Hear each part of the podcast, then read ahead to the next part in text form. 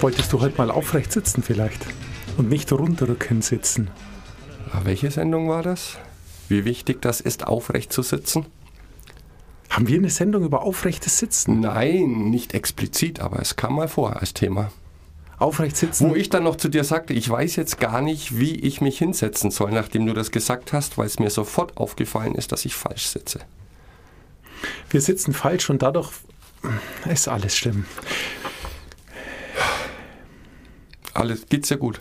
Mir geht's gut, Mix. Vielen Dank. Erstmal herzlich willkommen zu unserer Sendung. Ähm, keine Zeit. www.kosok.de Ich kann's- keine Zeit. Das wäre ein kann- schöner Domainname? Ich kann es immer wieder nur empfehlen. Mix Shownotes sind viel lustiger als die Sendung. Also eigentlich reicht es, die Shownotes zu lesen. Da ist das Lustigste ja schon drin gesagt. Nein, manchmal ist es auch gut, die Sendung dann noch zu hören. Vor allem, wenn es einen schönen Vorspann gibt. Ein sehr schöner Vorspann, letzte Sendung. Vielen Dank dafür. Das ist ab und zu mal ein Goodie von mir eingestreut. Was für ein schöner Vorspann. Ja. Mix, um was wird es gehen, diese Sendung? Selbsthilfe. Immer hatten wir nicht letzte Sendung Selbsthilfebücher. Ja, und das hast du arg kritisiert. Beziehungsweise du hast Mark Manson, den Autor des Buchs, über den ich heute spreche, kritisiert, dass er sehr kritisch gegenüber Selbsthilfebüchern auftritt. Ich erinnere mich, genau. Wir haben dann darüber gesprochen, dass die Bücher, die wir machen, mittlerweile, Mission Produktivität, auch in diese Kategorie fallen könnte. Selbsthilfe, Selbstoptimierung, was ein total für mich schlimmes Wort ist, weil das für mich explizit ausdrückt, wir sind nicht gut oder nicht gut genug und wir müssen uns optimieren. Und auf diese Kritik von dir an Mark Manson möchte ich im Namen von Mark Manson antworten. Okay, also verstehe, du bist nur der Überbringer der Nachricht, willst du damit andeuten? Nein. Ich habe da tatsächlich intensiv drüber nachgedacht, warum, und das habe ich letzte Woche erwähnt, ich diese Thematik Selbsthilfe, Selbstoptimierung ein bisschen too much finde, obwohl wir das ja eigentlich wollen. Wir sind an einem Punkt angelangt gewesen, als wir diesen Podcast begannen, wo wir dachten, es muss irgendwie mehr gehen. Wir konnten das nicht richtig beschreiben, es war ein bisschen diffus, aber dein erster Satz war, werde ich nie vergessen, so wie jetzt kann es nicht weitergehen. Und Mark Manson hat mal geschrieben in einem Blogartikel als Reaktion auf viele harsche Worte, warum er so eine unflätige Sprache benutzt, warum er so sehr über die Branche herzieht, hat er die Theorie aufgestellt, dass wenn die Selbsthilfebücher und Blogs und all die Ratschläge funktionieren würden, dann gäbe es diese Branche ja gar nicht. Dass wenn die ihre Versprechen halten würden, dann hätte man nicht das Bedürfnis, ständig neue Bücher zu kaufen, neue Blogs zu starten. Dann wäre irgendwie und irgendwann alles in Wohlgefallen aufgelöst. Ich muss einhaken, zwei Dinge. Okay. Zum einen, ähm, es ist leider ein Standardsatz von mir, so kann es nicht weitergehen, weil ich würde sagen, wir beide sind jetzt an einem Punkt, wo klar ist, so kann es nicht weitergehen. Das Interessante ist, es geht aber trotzdem weiter. Ja, Ja. und in zwei Jahren sitzen wir da und denken uns, also jetzt sind wir endgültig an einem Punkt, so kann es nicht weitergehen. Ähm, es stimmt bedingt, ich weiß, du willst dann gern auf die Diätbücher hinaus, die, die man ein Ja, klein wenig ein damit vergleichen Beispiel. kann. Definitiv. Okay, aber ähm, da ist ein gewisser Unterschied, denn die Optimierungs- oder die Bücher, die uns dabei helfen, vielleicht unsere Ziele leichter zu erreichen, uns unseren Alltag zu verschönern oder was auch immer man sich wünscht, wenn man ein Buch aus dieser Smart Thinking-Ecke, nenne ich sie mal, ähm, liest, ist immer sehr zeitgenössisch. Und die Zeiten ändern sich. Und eine und Tipps und Tricks und Hacks, die vielleicht in den 90er Jahren super gepasst haben, passen einfach jetzt nicht mehr, weil es einen großen gesellschaftlichen Wandel gab, weil es einen soziokulturellen Wandel gab, was auch immer. Also es ist durchaus berechtigt, ähm, Bücher zu einem gleichen Thema alle zwei, drei Jahre neu zu schreiben, weil in zwei, drei Jahren einfach wahnsinnig viele Dinge passiert sind. Oder weil, auch wenn wir jetzt nicht gesellschaftliche Dinge Veränderungen in Betracht ziehen, auch technologische Veränderungen natürlich abartig sind. Also in der Zeit, als David Allen Getting Things Done zum ersten Mal geschrieben hat, war für ihn Apps noch völlig irrelevant. Die tauchen in dem ersten Buch gar nicht auf. Würde er das jetzt schreiben, dieses Buch, oder schreibt jetzt jemand ein Buch drüber, wie kriege ich meine Dinge geregelt, dann wird die werden technische Hilfsmittel eine weitaus größere Rolle einnehmen als damals. Somit meines Erachtens hat es eine absolute Berechtigung, diese Bücher wieder neu zu schreiben. Ich weiß natürlich, was du meinst und wir dürfen uns da auch nichts vormachen. Und letztendlich sind wir beide ja genau damit angetreten, zu ja. sagen, okay, lass uns einen Blick in so ein Buch werfen, da sind 100 Sachen drin. Jetzt picken wir uns zwei, drei raus, die wir cool finden. Nur, wir können auch da natürlich nicht exemplarisch für alle unsere Hörerinnen und Hörer gelten, weil die interessieren vielleicht die Sachen, die wir jetzt gerade spannend finden, gar nicht, sondern die haben für die sind es zwei, drei andere. Und das ist ja das, was es so spannend macht, dass du, wenn du so ein Buch liest, wenn du auf einem Seminar bist oder beim Vortrag oder bei einer TED-Konferenz, die quatschen stundenlang, aber es ist ein Satz, der dich vielleicht triggert und dir vielleicht eine Initiale gibt, um in eine neue Richtung zu kommen. Und wenn es nur dieser Zündfunke ist, dann lohnt sich manchmal schon die TED-Eintrittskarte für ein Fuffi oder mal eine halbe Stunde keine Zeit hören oder mal ein Buch kaufen. Deshalb meine, ja. Entschuldigung, aber jetzt, ich bin auch gleich fertig, aber deshalb finde ich schon, es ist, ähm, so einfach kann man sich nicht machen. Also es gibt durchaus äh, nach meinem Dafürhalten eine Berechtigung, solche Bücher immer und immer zu wieder zu schreiben und so auch immer und wie immer zum gleichen Thema wieder neu zu schreiben. Ja, da gebe ich dir auch recht. Aber unsere Erfahrung ist doch auch jetzt in, ich glaube, heute ist es die 86. Folge. Also seit 86 Wochen suchen wir uns Bücher aus, von denen wir denken, die könnte, könnten uns etwas bringen, die könnten unsere Zuhörerinnen interessieren und versuchen da herauszudestillieren, was für uns persönlich dieser eine Satz ist, den du gerade erwähnt hast.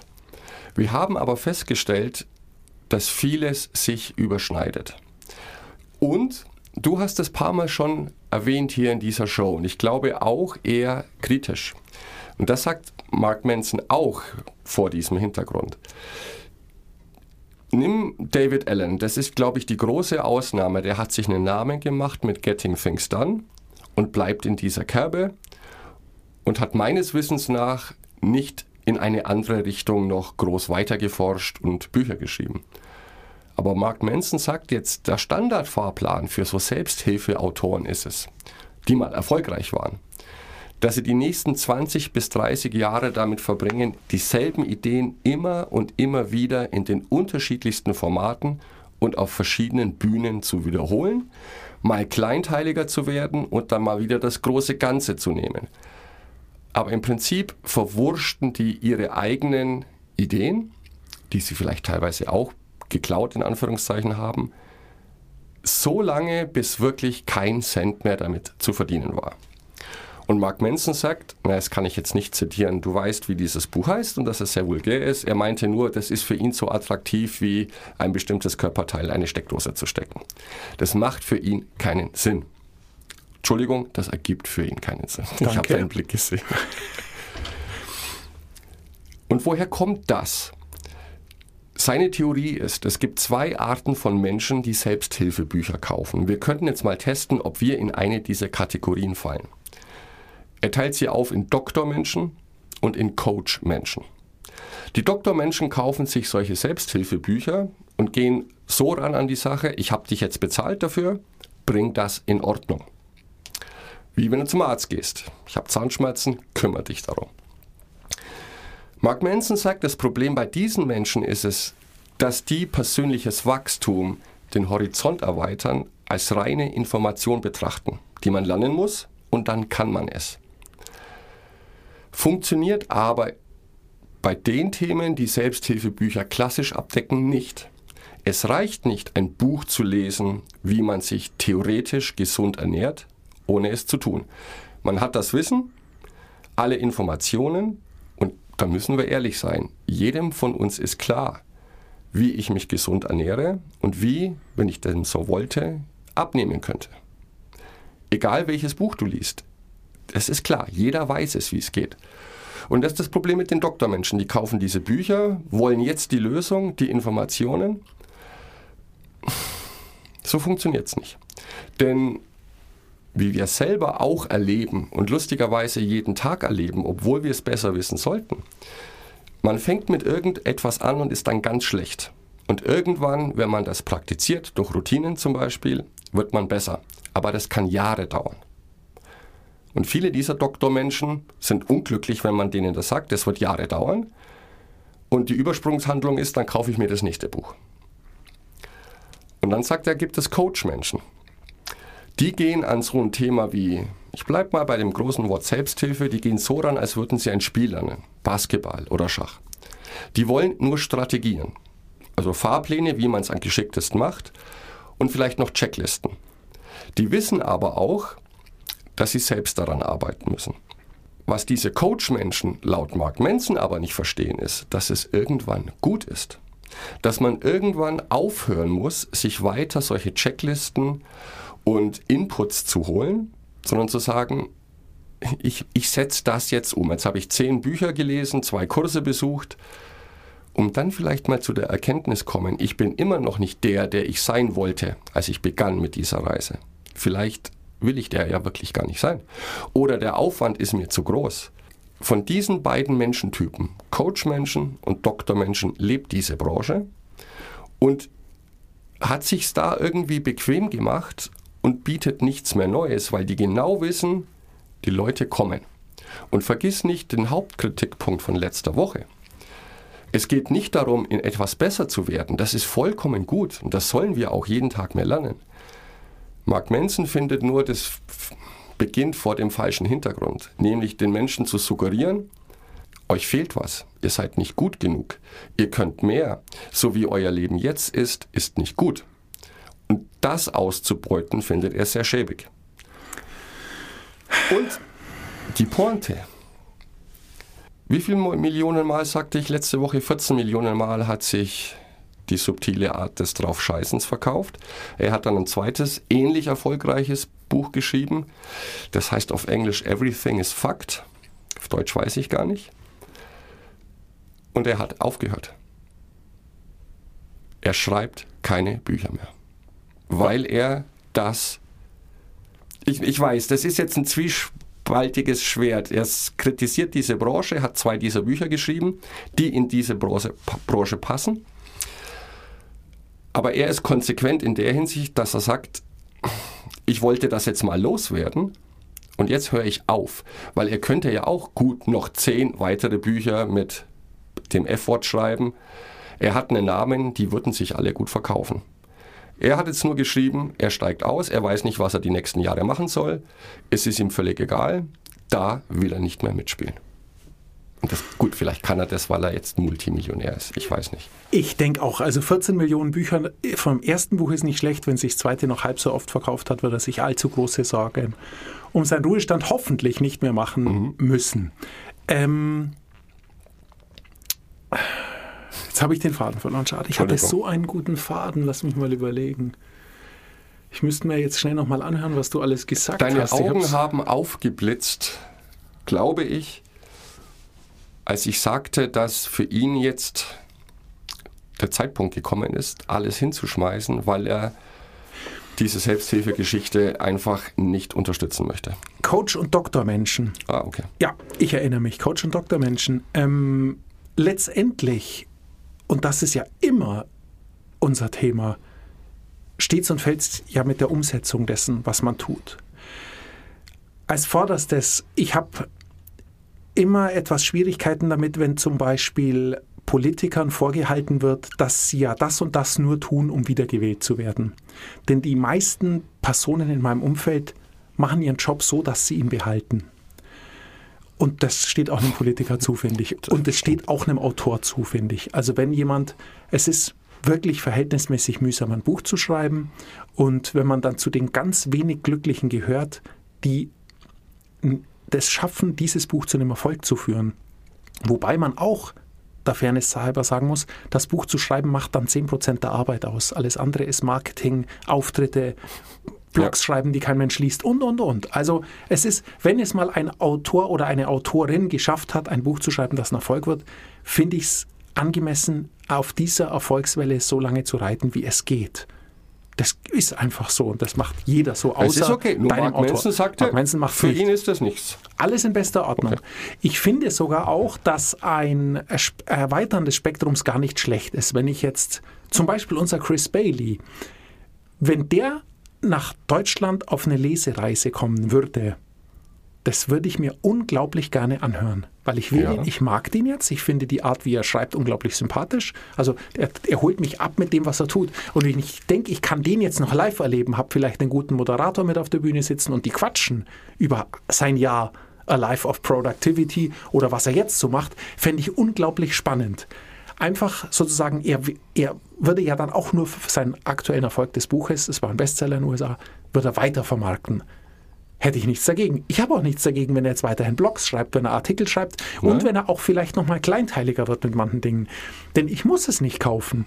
Wenn ich aber glaube, hey, jetzt hat er, packt, pickt er sich aus seinem breiten Spektrum nochmal etwas raus, was mich interessieren könnte, dann kann ich das kaufen, wenn ich es möchte und ähm, tu es dann vielleicht auch. Und natürlich nutzt ihm dabei, dass er schon erfolgreich ist. Aber so ist es nun mal in der Kunst und Kultur. Wenn ein Künstler einen, einen Hit schreibt, auf äh, Musikhit schreibt, dann hat, tut er sich natürlich leichter mit seinem zweiten Song, den in die Radios zu bekommen. Ob es dann wieder ein Hit wird, ist was Gut, anderes. Aber nicht, ja. ähm, die Einstiegschancen sind dann besser. Er hat halt die erste Barriere schon mal überwunden, finde ich nicht schlimm. Und was ich super interessant finde, ist diese Einteilung in Doktor und Coach äh, Menschen. Ähm, ich mache gern viele Checklisten und ich, und ich überarbeite die dann ganz oft. Und es gibt tatsächlich, da habe ich mich ertappt und es tut weh. Es gibt manche Organisationstools, wo, ich, wo es sein könnte, dass ich mit der Auseinandersetzung mit dem Tool genauso viel Zeit verbringe, wie ich dann letztendlich mit dem inhaltlichen Sinn des Tools Natürlich. ver verbringe. Es also völlige Themaverfehlung ist. Ja, ich plane einen halben Welt. Tag und dann Ja. mache ich einen halben Tag gerade noch das, was ich einen halben Tag geplant Ja. habe und davon natürlich nicht mal die Hälfte, weil ich einen halben Tag schon mit Planen verbracht habe. Also da finde ich mich leider sehr wieder. Es macht halt unglaublich großen Spaß. Und auch da ähm, bin ich jemand, der für diese Art von Bücher, die wir hier auch besprechen, sehr empfänglich ist. Weil ich habe ja schon meine Systeme, aber es gibt einfach immer wieder Nuancen, wo ich nochmal nachjustieren kann. Ja. Und eben auch, ähm, wenn du lang eine Sache anstarrst, blendest du immer mehr drumherum aus. Der Mensch braucht Abwechslung. Es ist einfach so. Also immer mal wieder die Dinge zu ändern, äh, Routinen zu erweitern, in eine andere Richtung zu geben, alles natürlich schön im Fluss, ist schon sehr spannend und macht auch viel mehr Spaß. Das ist richtig. Ja, ich stimme vollkommen zu und ich bin da auch einer, der in diese Falle tappt und wenn das Tool noch gut aussieht, dann bleibe ich da sehr gern drin hängen. Mark Manson schreibt aber schon explizit über Selbsthilfebücher in dem großen Kontext von ich fühle mich nicht gut, wie ich bin und ich brauche Hilfe von außen. Ich bin nicht glücklich. Unterm Strich. Und er sagt ja nicht, dass das per se böse ist, jemandem kommerziell Hilfe zu geben. Das macht ein Psychologe auch. Er sagt nur, man sollte es nicht ausnutzen und den Fehler, den viele Menschen machen. Nehmen wir mal als Beispiel, ich fühle mich unglücklich in meiner Haut. Ich möchte jetzt, ich schaue mich mal auf dem Buchmarkt um, ob es irgendwelche Bücher gibt, die das zum Thema haben und mir Checklisten, Praktiken, Theorien geben können, damit ich aus diesem Loch rauskomme. Und auch das ist gut für ihn. Ähm, die Menschen müssen nur aufpassen, dass sie tatsächlich zum Ende kommen irgendwann. Und dass die Gefahr besteht, und das sagt er ja auch, das Problem bei diesen Menschen ist nicht, ähm, dass die sagen, ich bezahle dich jetzt und ich will eine Lösung, sondern die wissen sehr wohl, dass es ein langer Prozess ist, aber die verpassen dann irgendwann mal den Absprung. Die wollen perfekt darin werden, perfekt zu werden. Und er sagt, das ist Blödsinn. Ähm, es, gibt, es gibt keine Weltmeisterschaft im Anger Management oder eine Weltmeisterschaft im Glücklichsein. Du kannst im Prinzip gar nicht besser werden. Entweder du bist glücklich oder nicht. Aber ständig Bücher drüber zu lesen und auf Seminare zu gehen und sich irgendein bla bla bla, jetzt musste ich es wieder runterbringen, anzuhören, ist schade. es hilft nichts. Du musst irgendwann, du nimm Tipps und Tricks gerne auf, aber es liegt an dir persönlich. Und wenn du jetzt drei Bücher gelesen hast und bist noch nicht glücklich, weiß ich nicht, ob es ein guter Weg ist, ein viertes zu lesen oder ob ich irgendwas ganz anderes tun muss, um mich glücklich zu fühlen. Das ist es. Das ist es. Eben auch, was du eingangs gesagt hast. Wenn ich weiß oder wenn ich für mich das Gefühl habe, ich habe ein Problem und ich gehe auf welchen Markt auch immer, um eine Lösung für dieses Problem zu finden, dann ist es machen die Bücher genau das Richtige. Sie geben den Einstieg und geben mir vielleicht auch eine Leitung. Brauche ich dann auch vielleicht einen Menschen als, als äh, Trainerin oder Trainer, als Weiterentwicklung, für was auch immer. Wenn man aber, und das ist eben die große Gefahr, und deshalb ist der Ruf wahrscheinlich auch so schlecht, wenn ähm, Bücher eher so daherkommen, dass du jetzt, ähm, was weiß ich, im Internet oder im Buchhandel was liest und dann plötzlich dort steht, du pass mal auf, heutzutage muss die Sache so und so sein und wenn du das nicht erfüllst, dann kauf dir mal lieber dieses Buch, weil sonst mhm. bist du weg vom Fenster. Ja. Also wenn Probleme erzeugt werden, die es nicht gibt, dann ist es schlecht. Es ist ja, davon lebt Werbung zum Beispiel. Ich meine, Zahnpasta lässt sich verkaufen mit Dingen, die menschlich und normal sind, aber die plötzlich schlecht gemacht wurden, wie ein Belag auf den Zähnen.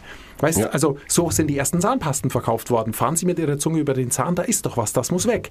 Ähm, muss nicht weg, ist immer da. Und da ist dann ähm, bei Selbsthilfebüchern einfach ein Punkt erreicht, was wir auch schon besprochen hatten mit Diäten, was eben Bodyshaming angeht und diesen Kram. Ja. Es wird eine Stimmung erzeugt, mit der sich die Bücher verkaufen lassen, indem ein Problem erzeugt wird, das es nicht gibt. Oder ein Problem geschaffen wird, das es nicht geben müsste. Sagen wir es mal so. Getting Things ja. Done ist ein Problem, das viele haben. Das wird nicht geschaffen. Es ist einfach, wenn man das Gefühl hat, hey, irgendwie kriege ich zu wenig mhm. geregelt. Woran könnte das liegen? Dann ist es, schlägt es genau in eine Kerbe, in die ich haben muss. Aber wenn dort steht, Junge, pass mal auf, wenn du nicht bist wie Elon Musk, dann kriegst du dein Leben nicht auf, auf die Reihe, kauf mal mein Buch, dann ist es Bullshit, weil so ja. ist niemand. Ja, natürlich nicht. Es ist schwierig. Ähm, wie gesagt, unterm Strich steht, es ist gut, sich Hilfe zu holen. Das tun wir auch jeden Tag. Aber vielleicht liegt die Problematik ja viel, viel tiefer, als dass sie irgendein Buch oder ein Blog lösen könnte. Und der große Ansatz von Mark Manson, wie ich es letzte Woche angerissen habe, ist ja, Leute, jeder von uns ist okay. Ähm, und wenn es mal nicht okay ist, dann ist das auch gut. Wir sollten uns nicht blenden lassen von dieser Blase da draußen. Alles muss super sein, wir müssen sexier sein, reicher, dünner, mehr Freunde, mehr Geld, mehr Urlaub, mehr Arbeit. Du kannst ja alles irgendwie von immer mehr haben. Und er sagt, wenn es dir beschissen geht, horch erstmal in dich hinein. Ist das ein vorübergehender Zustand? Ist das ein größeres Problem? Aber unterm Strich steht, du musst nichts verbessern. Es ist, es ist alles okay. Und wenn mal was ganz Schlimmes passiert, versuch nicht sofort das positiv hinzudrehen und positives Denken. Stell dich nicht vor einen Spiegel und sag, ich bin der Größte, ich kann das, ich habe viele Freunde. Menschen, die das haben, werden das nie tun müssen. Und sein Ansatz für das Buch, zu dem ich eigentlich schon längst hätte kommen wollen, ist, wir müssen lernen, mit negativen Situationen besser umzugehen, weil es immer negative Situationen geben wird. Ich habe letzte Woche das Beispiel gebracht von der, Men der Mensch, den du liebst, den du heiratest, ist zwangsläufig der Mensch, mit dem du am meisten Kämpfe ausfechten wirst. Also du hast ein gutes Problem in seiner Welt. Du willst Probleme, dass du dich mit Menschen zoffst, die du liebst. Du willst keine schlechten Probleme, nämlich mit Menschen dich zu zoffen, die du gar nicht leiden kannst. Ich wollte jetzt aber noch ein zweites Bonmot hinzufügen. Will Smith. Mark Manson hat nämlich ein Buch geschrieben mit Will Smith zusammen. Weißt du, was das Thema war? Und zwar? Wie man seine Emotionen im Griff hat. Ist nicht kann. wahr. Ist wahr. Der Impulskontrolleverlust Will Smith. Genau, der auf der Bühne einen anderen geohrfeigt hat, weil er seine Emotionen nicht unter Kontrolle halten konnte. Und das Lustige ist, Mark Manson hat daraufhin ganz viele Hass-E-Mails bekommen, weil, nicht weil er mit Will Smith früher zusammengearbeitet hat und jeder mag irgendwie Will Smith oder mochte, keine Ahnung, sondern weil er sich nicht in der Öffentlichkeit darüber echauffiert hat, was Will Smith da Schlimmes getan hat. Der Mann ist ein Vorbild und in der Öffentlichkeit schlägt der, versucht Konflikte mit Gewalt zu lösen. Und du, Mark, du kennst ihn gut, ihr habt zusammen gearbeitet, du verdienst auch Geld mit seinem Namen. Du stellst dich jetzt nicht in die Öffentlichkeit und sagst, was für ein Idiot, sondern Mark Manson sagt einfach, er zuckt mit den Achseln. Will Smith ist ein Mensch. Ja? Punkt. Es, er findet es jetzt auch nicht toll, aber er findet es auch nicht abartig schlimm, weil jeder von uns das tut. Und das ist auch ein großes Thema, das sich durch das Buch, die subtile Art des Draufscheißens, fokussiert, ist, wie wichtig sind Vorbilder. Und ist es tatsächlich so, dass Menschen, die in der Öffentlichkeit stehen, weil sie vielleicht einen Ball sehr gut durch einen Ring werfen können, oder ein Politiker, haben die Vorbildfunktion. Und das finde ich eine interessante Theorie. Er sagt, jein. Diese Menschen stehen einfach viel mehr im Fokus als wir alle. Wir scheitern alle jeden Tag unendlich oft. Mal im Großen, mal im Kleinen und vielleicht einmal im Jahr richtig. Da tun wir was ganz, ganz Schlimmes, das uns hinterher unendlich leid tut. Aber so sind wir Menschen. Das ist vollkommen normal. Und das sollte doch auch Menschen zugestanden werden, die in der Öffentlichkeit stehen. Man muss es nicht gutheißen, aber man muss einfach akzeptieren, den perfekten Menschen da draußen gibt es nicht. Die haben keine Vorbildfunktion. Jemand, ja, ein guter Golfer, der macht doch den gleichen Mist wie wir auch. Der kann halt gut Golf spielen, aber das heißt nicht, dass er redegewandt ist dass er der beste Ehemann aller Zeiten ist. Das ist ein guter Golfer und ansonsten macht er den gleichen Mist wie wir auch. Also das finde ich sehr spannend und da gibt es bestimmt viel Widerspruch. Ähm, also zu der Will Smith-Ohrfeige fällt mir so wirklich viel nicht ein. Bei Vor mit Vorbildern ist es schwierig. Also ähm, ich denke mal, wir haben alle Vorbilder und zwar schon immer. Mhm. Wenn wir als kleine Kinder sind unsere Eltern unsere Vorbilder, wenn wir Teenager sind, ist unsere Freundesgruppe ähm, sind unsere Vorbilder, an denen wir uns orientieren. Und es wird natürlich schwächer, wenn wir Erwachsene sind. Wir werden aber auch, wir haben Vorbilder. Also wenn du in einer neuen Firma anfängst, einen neuen Job, dann guckst du, wie machen die denn eine Hierarchie über mir oder meine Kolleginnen und Kollegen, wie machen die das denn? Und wirst es am Anfang auch mal so machen, um dich einzugrufen. Ja. Natürlich sind die Vorbilder. Und ähm, ich habe auch Vorbilder. Da ist es allerdings so, wenn ich jetzt angenommen, ich hätte Will Smith als Vorbild, dann hätte ich ihn dafür als Vorbild, was er Besonderes kann. Und das ist, glaube ich, auch das, Richtig. was in Wirklichkeit die Darum Erwachsenen, geht's. was die Erwachsenen nämlich tun. Also, wenn genau. ich Will Smith als Vorbild habe, dann ist es seine Vielschichtigkeit in seinen Rollen, dass ich ihn extrem mag, weil er einfach ein sehr guter Schauspieler ist und sehr gut die Dinge verkörpert, die er macht, so unterschiedlich die sind. Und es ist mir dann nahezu egal, ob er jemand auf der Bühne eine scheuert. Ganz im Gegenteil. Das ist nun mal, sorry, wenn ich sagen muss, Entertainment. Und auch sowas braucht die Academy und alle, so sehr sie sich aufregen. Aber genau das braucht es hin und wieder. Da muss Madonna mal ein T-Shirt zu weit hochziehen oder Britney Spears jemand küssen oder was auch immer. So kleinen Kram braucht es immer mal wieder, dass wir zwei uns darüber aufregen können und viele andere auch. Ähm, hat aber meines Erachtens nichts damit zu tun, ob der deshalb seine Vorbildfunktion verletzt. Es ist, gehen wir einen Schritt weiter, wenn ein, ein Fußballspieler sollte nicht saufen. Denn ein Fußballspieler ist gerade für Leute oftmals ein Vorbild, die noch jung sind, die noch stärker beeinflussbar sind als Erwachsene vielleicht, ähm, die in der Prägungsphase sind. Und es ist einfach mit dem, was er als Profession tut, nicht vereinbar. Will Smith, wenn jemand eine reinhaut, ist mir egal. Punkt. Aber ein Fußballer, der zu viel Alk trinkt, das passt einfach nicht. Ein hm. Fußballer, was sehr körperbetontes macht, auf Fitness aus ist und und und. Werden die auch nicht tun, wenn sie Profis sind. Aber du weißt, worauf ich raus will. Also Vorbildfunktionen für Erwachsene, wir machen eine Sendung für Erwachsene, darum konzentrieren wir uns drauf, ähm, halte ich für sehr gut. Die können dir Mut machen, die können dir zeigen, was geht. Wenn das Vorbild nicht zu weit entfernt ist von deinem Schaffenshorizont, dann ist es perfekt. Also wenn du ein Vorbild hast, ähm, dass eine Fähigkeit, bei dem du eine Fähigkeit magst, an die du rankommen möchtest, dann soll es nicht der Beste sein im Fach, sondern jemand, der besser ist als du, mehr nicht. Und dann sieht man nämlich auch, wenn man sich mit einem Vorbild auseinandersetzt, im Idealfall kann man mit dem Vorbild sogar auch mal reden, dann ist Satz eher eine Coaching-Funktion, dann wirst du nämlich auch merken, hey, auch bei meinem Vorbild gibt es Tiefpunkte Und auch sowas macht unglaublich Mut, weil du dann einerseits, du bewunderst ja jemand dafür, was er schafft, merkst aber gleichzeitig, hey, der, der oder die geht ja auch wahnsinnig durch Täler. Das ist ja genau wie bei mir. Nur, dass ich noch nicht ganz auf dem Level bin. Aber Hand auf Satz, dafür stürze ich auch nicht so tief ab. Also von daher Vorbild grundsätzlich. Ich weiß nicht, wie ich jetzt überhaupt aufs Vorbild komme, aber Vorbilder finde ich spitze, finde ich wichtig, wenn man Eigenschaften und nicht Charaktereigenschaften imitiert, sondern eben Skills, mehr oder weniger. Ähm, Genau darum ging es auch, Mark Manson. super, ja. Und Was, was er mein sagte, Gott. ich meine, er ist für viele ein Vorbild, vielleicht auch aus den falschen Gründen, nämlich der ist reich und erfolgreich. Ob das jetzt ein gutes Vorbild ist, sich zu nehmen, reich und erfolgreich zu werden, kann man mal dahinstellen. Es geht aber darum, wofür er oder wogegen er vehement einspricht, ist dieses moralische Urteilen in der Öffentlichkeit. Ähm, und man sollte schon beobachten und darauf achten, was ist da passiert. Soweit ich das auf die Reihe bekomme, hat Will Smith einem anderen Schauspieler eine reingehauen, weil der seine Frau beleidigt hat. Das ist doch cool. Würde ich wahrscheinlich auch machen.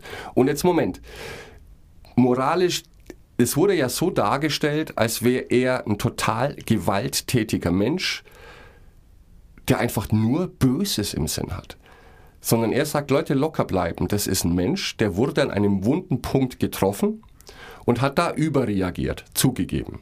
Aber schwingt hier nicht die Moralkeule, denn ihr lieben Leute tut das nur, weil diese moralischen Beurteilungen in der Öffentlichkeit, da gibt's viele Retweets, da gibt's viele Likes. Du würdest kein Like bekommen, wenn du sagst, ich verzeihe Will Smith. Ich mochte ihn, das hat mich jetzt ein bisschen gestört, aber hey, der ist auch nur ein Mensch. Sowas habe ich auch schon mal gemacht. Ich verzeihe ihm. Das würde niemand liken, niemand retweeten und deswegen runter von dem hohen Ross. Man muss schon Vorbilder unterscheiden für das, was sie tun, die Fähigkeiten, die sie haben und dann trennen von dem, was sie gemacht haben. Das ist jetzt kein Massenmörder. Ja, da kann man tatsächlich moralisch urteilen und sagen, der widerstrebt meinen Werten.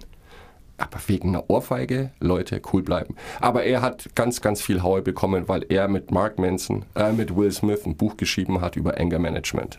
Weil Will Smith hat Probleme damit.